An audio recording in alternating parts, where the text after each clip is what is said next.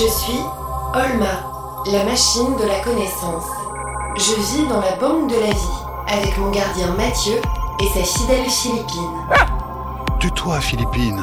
Nous sommes embarqués dans une aventure Où la science est notre seule chance. Voici la salle des graines, Mathieu.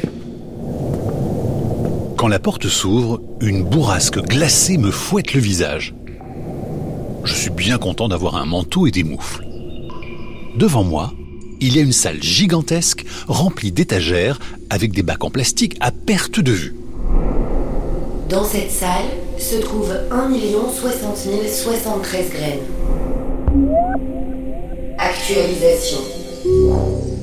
1 60 071 graines. Deux graines viennent de mourir. Ça se fait Regarde, ici, à 120 mètres sous terre, nous nous trouvons dans le permafrost, c'est-à-dire dans la partie du sol qui est toujours gelée. Et c'est dans le permafrost, à moins 18 degrés, que les graines sont le mieux conservées. Mais là, il n'est pas gelé. Il y a de l'eau qui coule du plafond et des flaques partout sur le sol. Voilà le problème. La Terre tout entière se réchauffe. Mais ici, au Svalbard, le réchauffement climatique est encore plus rapide. Tu as vu des glaciers en arrivant Oui, mais ils étaient tout petits. Ils fondent à très grande vitesse. Avant, le Svalbard était tout blanc. D'ailleurs, Svalbard, ça veut dire côte froide. Mais maintenant, on voit de plus en plus la terre et les rochers. Mais ici, Olma, à 120 mètres de profondeur, il fait quand même très froid. Le permafrost se réchauffe lui aussi. Température, moins 7 degrés. Ce n'est pas du tout assez froid. Alors les graines meurent petit à petit. Suis-moi, je vais te montrer.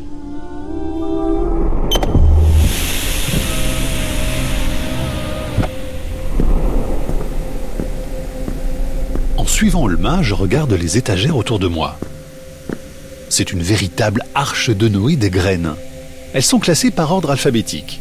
Je lis les noms sur les étiquettes cardamome, Citrugus lanatus, le nom scientifique de la pastèque, mais il y a aussi des tas de plantes dont je n'ai jamais entendu parler. Coréopsis, Cosmos, Cannabis, Codariocalix, Ketocalix. Tiens, celle-ci, j'étais persuadé que c'était des personnages d'Astérix. Ici, il y a 6778 espèces végétales différentes. Peux-tu ouvrir cette boîte, Mathieu? Sur la boîte que me désigne Olma, il y a écrit Cucumis sativus, qui est le nom scientifique du concombre.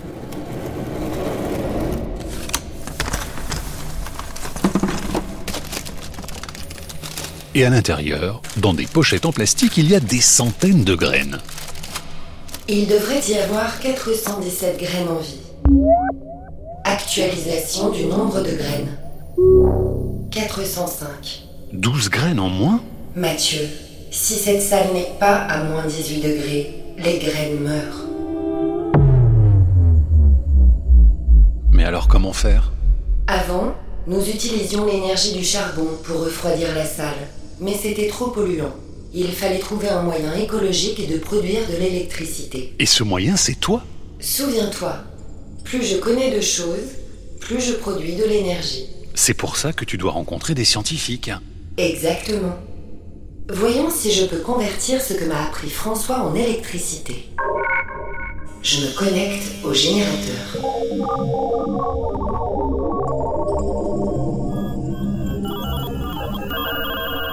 Tu deviens jaune Jaune, nuance 578. J'ai peur. Si ça ne marche pas, je ne vois pas comment nous pourrions sauver les graines.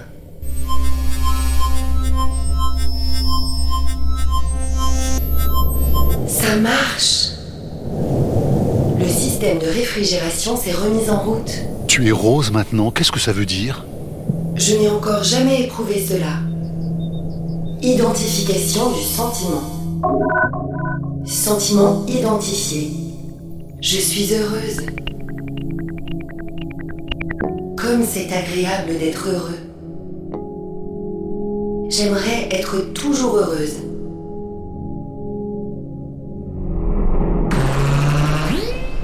Mais allons vite retrouver François dans la salle de l'espace. Il faut que j'apprenne de nouvelles choses. De quoi veux-tu que François te parle maintenant?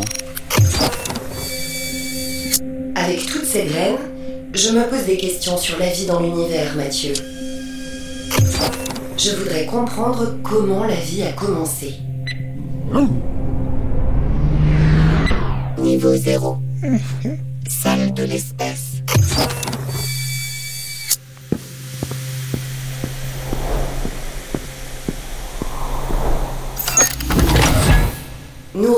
François Forget. Dites-nous, vous qui êtes astrophysicien, quand vous regardez le ciel, vous demandez-vous s'il y a de la vie ailleurs que sur Terre? Oui, bien sûr. Je crois que c'est une question qui intéresse tout le monde. Le problème, c'est de savoir ce que c'est la vie. Comment chercher la vie? Qu'est-ce que la vie? Alors euh, la vie telle qu'on la connaît sur Terre, c'est assez simple. C'est toujours, toujours la chimie avec du carbone, avec de l'eau liquide, en solution dans l'eau liquide.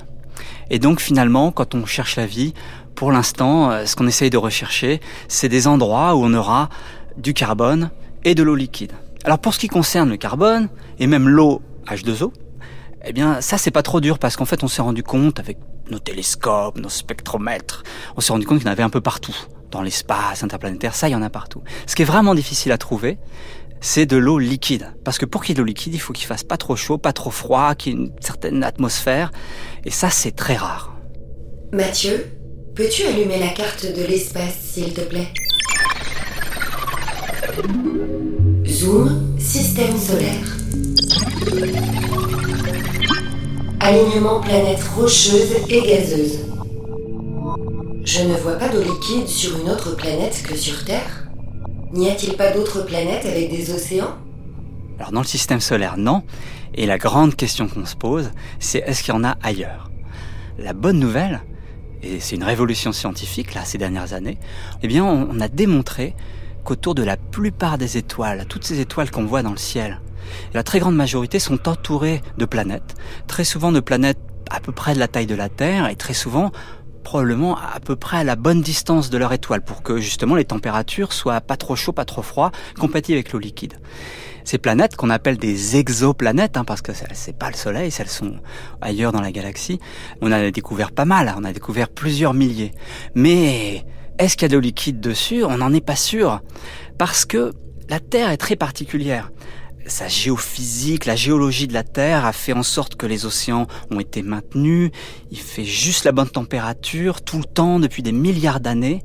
Ce qui fait que on doit vraiment mener l'enquête ailleurs et essayer de voir si sur tous ces mondes que l'on découvre actuellement autour des autres planètes, est-ce qu'il y a des océans La bonne nouvelle, c'est que cette enquête est en cours. On est en train de développer des immenses télescopes qui vont nous aider à détecter s'il y a des atmosphères et puis un jour à voir si les autres mondes sont souvent ou très rarement recouverts d'océans d'eau liquide.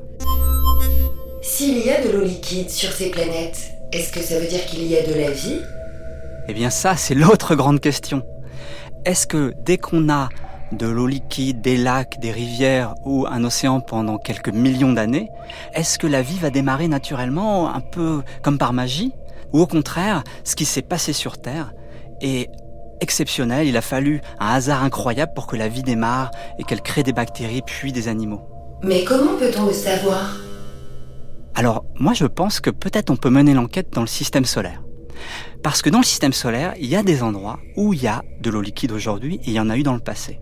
Alors un premier exemple, c'est la planète Mars. Mars, aujourd'hui, c'est un désert aride, très sec. Il n'y a pas d'eau liquide du tout à la surface. Mais dès qu'on regarde la géologie de Mars, les terrains très anciens, qui datent de sa jeunesse, il y a 3 milliards d'années, eh bien on voit des traces de lits de rivières, des anciens lacs, aujourd'hui asséchés. Mais à cette époque-là, il y a 3, 4 milliards d'années, on sait qu'il y avait des rivières et des lacs. Or, à cette époque-là, la vie est apparue sur Terre. Donc c'est passionnant d'aller sur Mars, de regarder les roches. On va même ramasser des échantillons, les ramener sur Terre et on va étudier ces anciens sédiments, le fond des lacs et on va regarder si on trouve des traces de fossiles. Et là, c'est quand même intéressant parce que soit on trouve des traces de fossiles, des coquillages, vous imaginez Donc il y a eu de la vie. Il y a eu de la vie, extraordinaire. Soit on trouve rien du tout. nulle part. Dans les deux siècles qui viennent, on a beau explorer Mars, rien du tout. Ça veut dire que, ok, il y a eu des lacs et des océans sur Mars pendant des millions d'années, il s'est rien passé du tout. Hmm, la Terre est-elle exceptionnelle? Ou alors, mieux encore, on va peut-être trouver les étapes intermédiaires entre les cailloux, le non-vivant, et le vivant. François, vous voulez dire qu'un jour les cailloux ont commencé à respirer? non, mais en fait, on ne sait pas du tout comment on passe des cailloux aux bactéries. Peut-être que la réponse est sur Mars aussi. Donc c'est passionnant, mais c'est pas tout. Parce qu'il y a d'autres endroits dans le système solaire où il y a de l'eau liquide. Alors pas à la surface, mais sous la croûte glacée de certaines lunes des planètes géantes. Par exemple, Europe, autour de Jupiter, et une toute petite lune autour de Saturne qui s'appelle Encelade. On a détecté que sous quelques kilomètres de glace, il y avait des océans d'eau liquide. Mais vraiment, hein, ça tombe, il y a des poissons là-dedans. Bon, j'y crois pas trop, mais on n'a qu'une envie, c'est d'aller regarder. On va aller explorer tous ces endroits-là, et on va essayer de voir si la vie est apparue dans ces océans d'eau liquide. Ils sont là depuis des milliards d'années. Et cette enquête-là, on peut la faire là, dans les années qui viennent. Donc on aura peut-être la réponse, est-ce que la vie démarre dès qu'il y a de l'eau liquide? Si on découvre des êtres vivants ailleurs dans l'univers, seront-ils aussi intelligents que les humains? Alors, euh, dans le système solaire, euh, on a peur que ce soit encore des vies très simples, des microbes, quoi, des bactéries. On imagine mal qu'il y ait euh, des extraterrestres cachés avec euh, la télé et tout. Mais on se pose quand même la question autour des autres planètes. C'est naturel. Est-ce qu'il y a des extraterrestres comme nous, très loin, qui sont capables de communiquer avec nous avec des antennes, etc. Et j'ai des collègues, des radioastronomes, on appelle ça, qui tournent des immenses antennes radio et qui essayent d'écouter pour savoir s'il y a des extraterrestres ailleurs qui essayent de communiquer avec nous. Et alors? Bah pour l'instant on n'a rien entendu. Et puis on se rend bien compte qu'il faudrait une chance immense parce que regardez, la Terre est très ancienne, 4 milliards et demi d'années. Il y a eu de la vie sur Terre, oui, mais c'était quoi? C'était juste des bactéries, des microbes dans l'océan, dans les flaques d'eau, pendant l'essentiel du temps. Juste il y a 500 millions d'années, juste une petite fraction de l'âge de la Terre, on a commencé à avoir des animaux qui sont sortis de la mer, des poissons, puis ensuite des dinosaures. Et puis il y a seulement quelques centaines de milliers d'années, on a commencé à avoir des humains intelligents qui ont construit des outils. Et puis ça fait juste quelques années seulement qu'on a construit des fusées et surtout des radiotélescopes pour essayer de communiquer avec les autres planètes.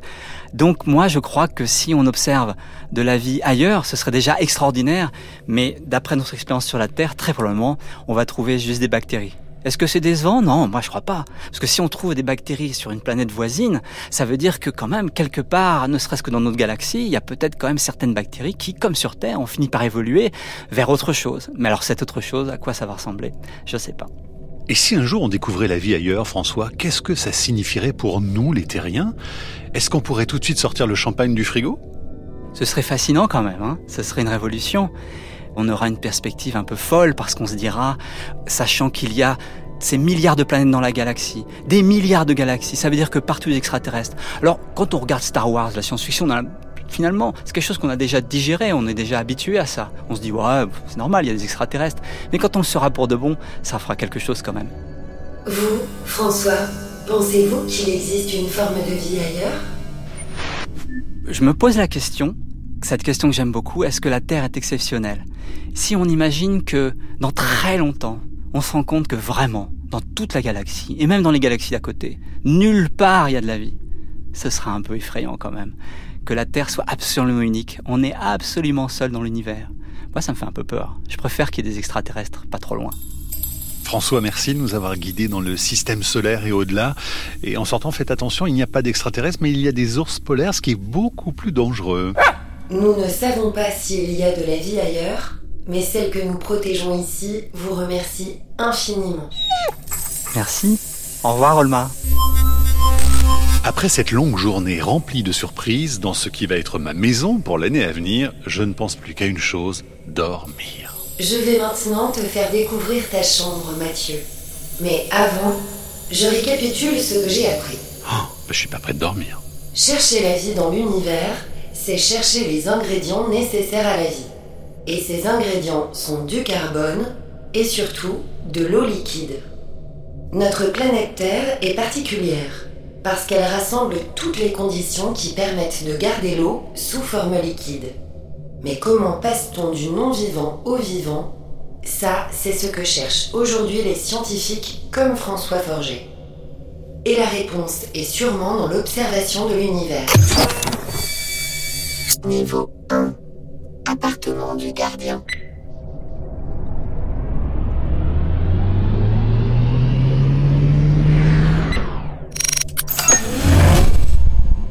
Ma chambre est la seule pièce au-dessus du niveau de la Terre. Elle est splendide. Des fenêtres ont été creusées dans la montagne, ce qui offre une vue imprenable sur toute la baie par laquelle je suis arrivé. Ce sera un endroit idéal pour regarder les aurores boréales. Mais il y a quelque chose qui cloche. Des affiches ont été placardées partout. Je me rapproche de celle au-dessus de mon lit. Je la décroche. En gras et en majuscule, il est écrit Il est strictement interdit d'accéder au niveau moins 16. Le niveau moins 16 Mais qu'est-ce qu'il y a au niveau moins 16 Et si cet endroit cachait un secret?